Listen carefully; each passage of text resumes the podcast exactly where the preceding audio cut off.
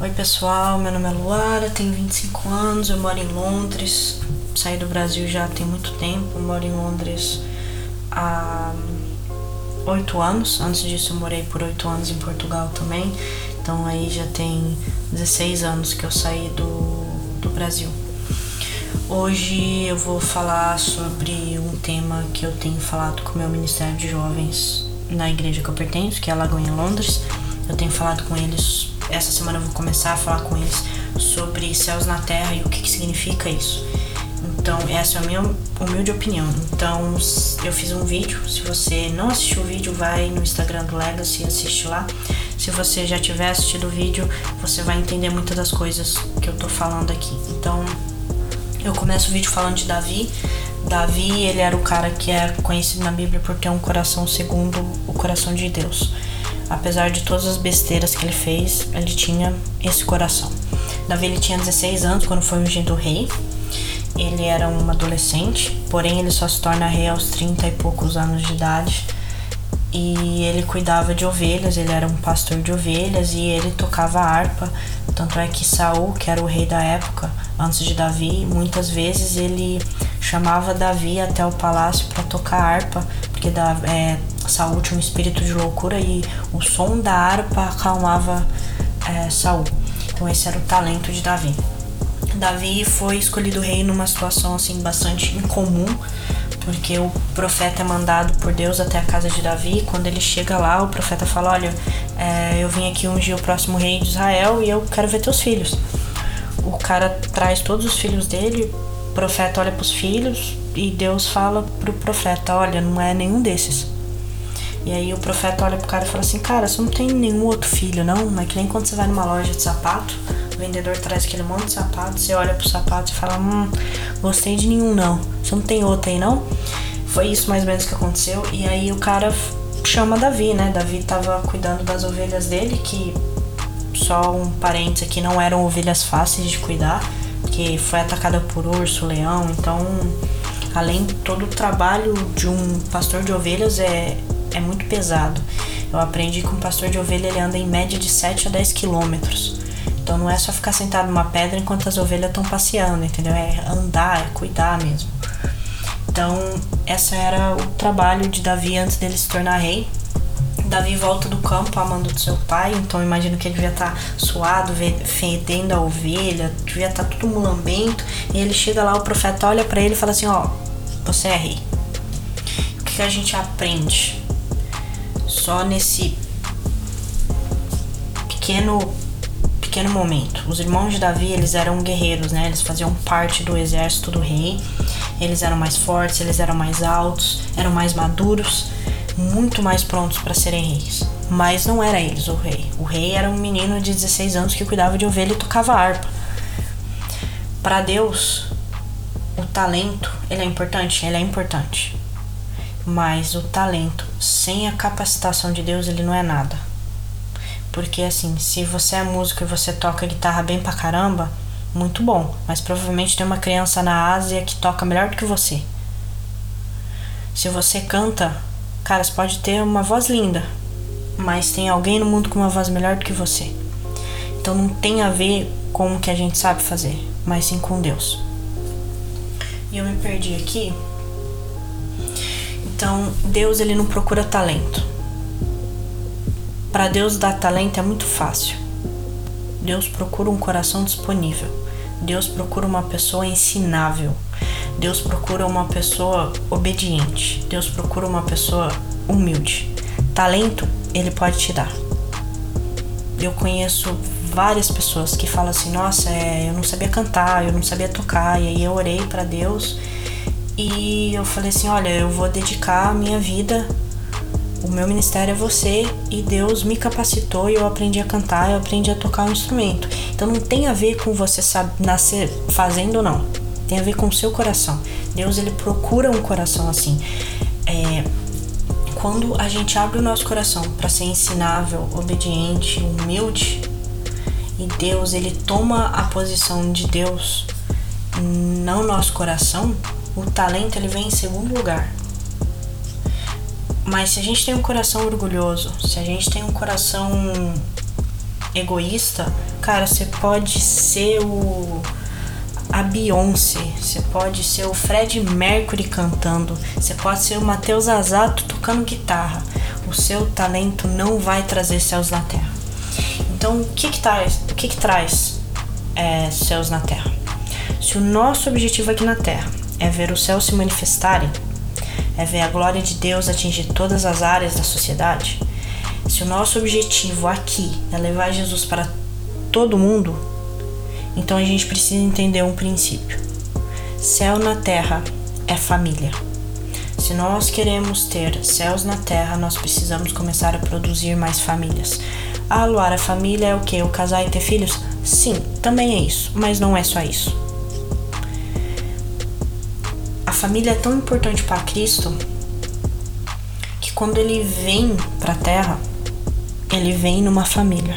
Ele vem como um bebê que nasce de uma mulher virgem, que nasce de uma mãe, que tem irmãos, que tem tios, que tem primos, que tem avós. Jesus ele nasce no seio de uma família, como eu e como você.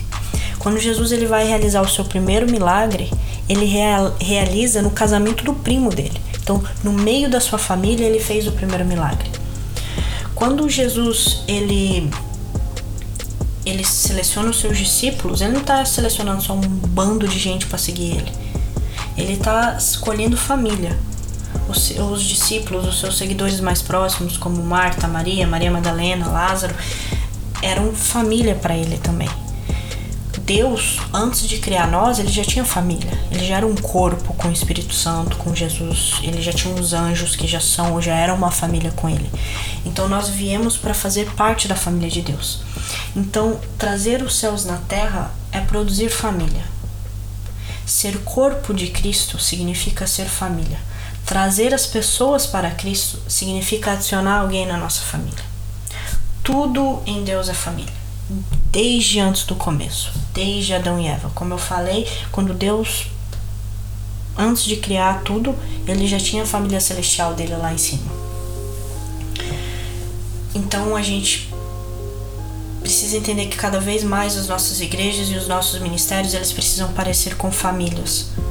E assim a gente vai ver a glória de Deus sendo manifestada Assim a gente vai ver os céus na terra, assim a gente vai ver vidas sendo transformadas, porque nós precisamos de família, a gente precisa se sentir em família. Família é extremamente importante. E a família não é apenas o seu irmão, o seu pai, a sua mãe, os seus avós, é a sua igreja, é os seus amigos, é as pessoas que você convive, elas precisam fazer parte da sua família. Deus, ele espera a ousadia de nós sabe? Ele quer que a gente que nós sejamos pessoas ousadas, que a gente gaste o nosso perfume mais caro nos pés dele, que a gente tenha coragem de sair do barco e sair e andar sobre as águas. É, e essa mesma ousadia é que vai nos levar a atingir a vida das pessoas. E no vídeo eu faço uma metáfora, eu falo sobre árvores, eu falo que o fruto maior da árvore não é a maçã, e sim as sementes. Porque não é apenas sobre eu atingir a vida de uma pessoa, mas sim o tanto de vida que vai originar a partir daquela pessoa, né? A gente, não sei se vocês já ouviram falar da história de do Billy Graham, ele aceita Jesus num, num numa conferência de uma igreja, uma conferência lotou um estádio resplandecente, sabe? E a única pessoa a aceitar Jesus naquela conferência foi, foi o Billy Graham. E aí você para e pensa, pô, eu faço um evento, encho um estádio e eu atingi a vida de uma criança só. Só que aquela criança atingiu milhões de pessoas. Então não tem a ver com o número de pessoas que você atinge, e sim as sementes que vão originar dali. Porque você pode atingir a sua vida toda, você pode atingir uma pessoa só. Mas as sementes que aquela pessoa vai produzir é muito maior do que o seu próprio fruto. A gente tem que tirar o foco do, daquilo que nós estamos atingindo e começar a colocar o foco no que os outros vão atingir. Nós precisamos ser, ser família, você ficar feliz quando o seu irmão tem mais sucesso do que você. Por exemplo, meus pais cara, eles não têm esse de tipo assim, não, a Luara ela tem que ter menos sucesso do que a gente na carreira. Não, eles querem que eu tenha mais sucesso que eles. E a mesma coisa com a gente tem que pensar com as pessoas que estão à nossa volta, na nossa família, na igreja. Então eu faço parte do ministério de, de louvor, né, do dos jovens, que é o Eco Band, que é só Eco agora, né? Eu sempre confundo, mas é só Eco. E o meu, a minha maior felicidade é quando eles me ultrapassam. Entendeu? É olhar, por exemplo, o João Paulo, que tem 16 anos, o menino toca mais do que eu, toca um monte de instrumento, canta, ministra muito melhor do que eu, entendeu? E isso me faz feliz pra caramba, porque eu quero mesmo que eles fiquem melhor do que eu. Eu quero que as próximas pessoas que entrarem na banda sejam melhores do que eles. E a gente precisa incentivar essa cultura de família de que a gente fique feliz pelo sucesso do outro, mesmo que o outro esteja tendo mais sucesso do que a gente. Porque aí vem uma outra parte do, do meu vídeo, que é o nosso sucesso, ele não tá baseado com quantos seguidores a gente tem, quantas pessoas a gente atinge. O nosso sucesso está associado à família. A medida de sucesso de Deus é família. Quanto mais família a gente conseguir produzir no nosso meio, mais sucesso nós estamos tendo aos olhos de Deus. Então, o seu sucesso perante Deus não é que você consiga lotar um estádio com a sua linda voz. Mas sim, se você lotar um estádio, que aquele estádio se sinta como uma família. Então, se você não lotar o estádio, se você apenas lotar uma sala com cinco pessoas, faça com que aquele espaço seja uma família, porque você vai ter muito mais sucesso assim do que lotando um estádio de pessoas que você vai ter zero impacto, que vão ter zero impacto, que vão ter zero mudança. Deus quer família. Ele não quer só papai, mamãe e filhinhos. Ele quer que o seu grupo de amigos seja uma família ele quer que a sua igreja seja uma família, que o seu ministério seja uma família, que o seu local de trabalho seja uma família, porque muitas vezes a gente vai para trabalhar e não, aqui é meu local de trabalho, eu vou trabalhar aqui, fazer o meu, tô nem aí, saio daqui, vou para minha igreja. Não, o seu local de trabalho também tem que ser sua família. Então, onde você for, ah, eu moro numa casa, eu divido a casa com cinco estranhos. Aqueles cinco estranhos tem que ser sua família. E quando a gente sai do país, quando a gente muda para um país diferente do nosso de origem, a gente aprende muito sobre isso, porque nós somos obrigados a encontrar famílias em outras pessoas, porque a gente não tem mais aquele ciclo de família, então a gente acaba transformando os nossos amigos em família. Então, para quem mora fora, esse raciocínio fica um pouco mais fácil. Deus, ele não quer saber de números, ele quer saber de pessoas sendo transformadas. Uma pessoa sendo transformada já vale a pena demais para ele. Uma pessoa sendo transformada já tem céu, já tem festa no céu. Então, o que eu quero tirar dessa primeira parte, claro, eu falei muito mais coisa no vídeo que eu nem toquei aqui, mas eu não quero passar de 15 minutos. É, o que a gente pode tirar é que a linha de raciocínio é essa. Nós queremos produzir céu na terra. Como que nós produzimos céus na terra? Através da família. Esse é o plano inicial de Deus, família. E aí dentro da família nós estaremos atingindo sucesso. Então a gente responde duas perguntas aí muito grandes. Um, como eu traço, como eu faço os reinos dos céus descer sobre a terra? Tenha famílias. Faça parte de famílias. Construa famílias. Dois, como que eu tenho sucesso aos olhos de Deus? Família de novo. Transforme o seu ministério numa família, o seu trabalho numa família, a casa que você mora, se você não morar com a sua família, numa família, o seu grupo de amigos em uma família. É... Eu acho que é isso aí, galera. Tem muita coisa para falar, mas eu comecei a falar, falar, falar. Eu não fiz roteiro, não fiz nada. Eu devia fazer um roteiro. Mas se eu fizer um roteiro, eu não vou seguir. Eu até fiz um roteiro, mas não segui, entendeu? Então é isso aí que eu vou deixar para vocês.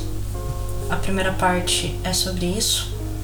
A segunda parte eu vou falar sobre outras coisas, eu vou continuar falando sobre família, mas eu vou falar muito mais do papel que a gente desempenha dentro da família, né? Sobre a nossa identidade dentro da família. Então é isso aí. É, espero que vocês tenham um fim de semana, uma semana abençoada. Me sigam no Instagram, tô brincando, mas se quiserem, meu Instagram é Itzmiluara. Lembrem-se que, apesar de eu não te conhecer, se você precisar de alguma coisa, eu tô aí. Quem não sabe, eu sou psicóloga, então meus ouvidos estão sempre aí para você alugar. É, parte de fazer família, parte de ser família é você criar tempo para ouvir as pessoas e ouvir os problemas das pessoas. Então, seja um bom cristão e além de falar dos seus problemas, também pare para ouvir o problema do outro. Você ficaria chocado com quão maior o problema do seu irmão é do que comparado com o seu. Então, parem uns instantes para ouvir a história de alguém, para ouvir como foi o dia de alguém, para ouvir os problemas de alguém. Talvez você vai aprender alguma coisa para você. E é isso aí, valeu família.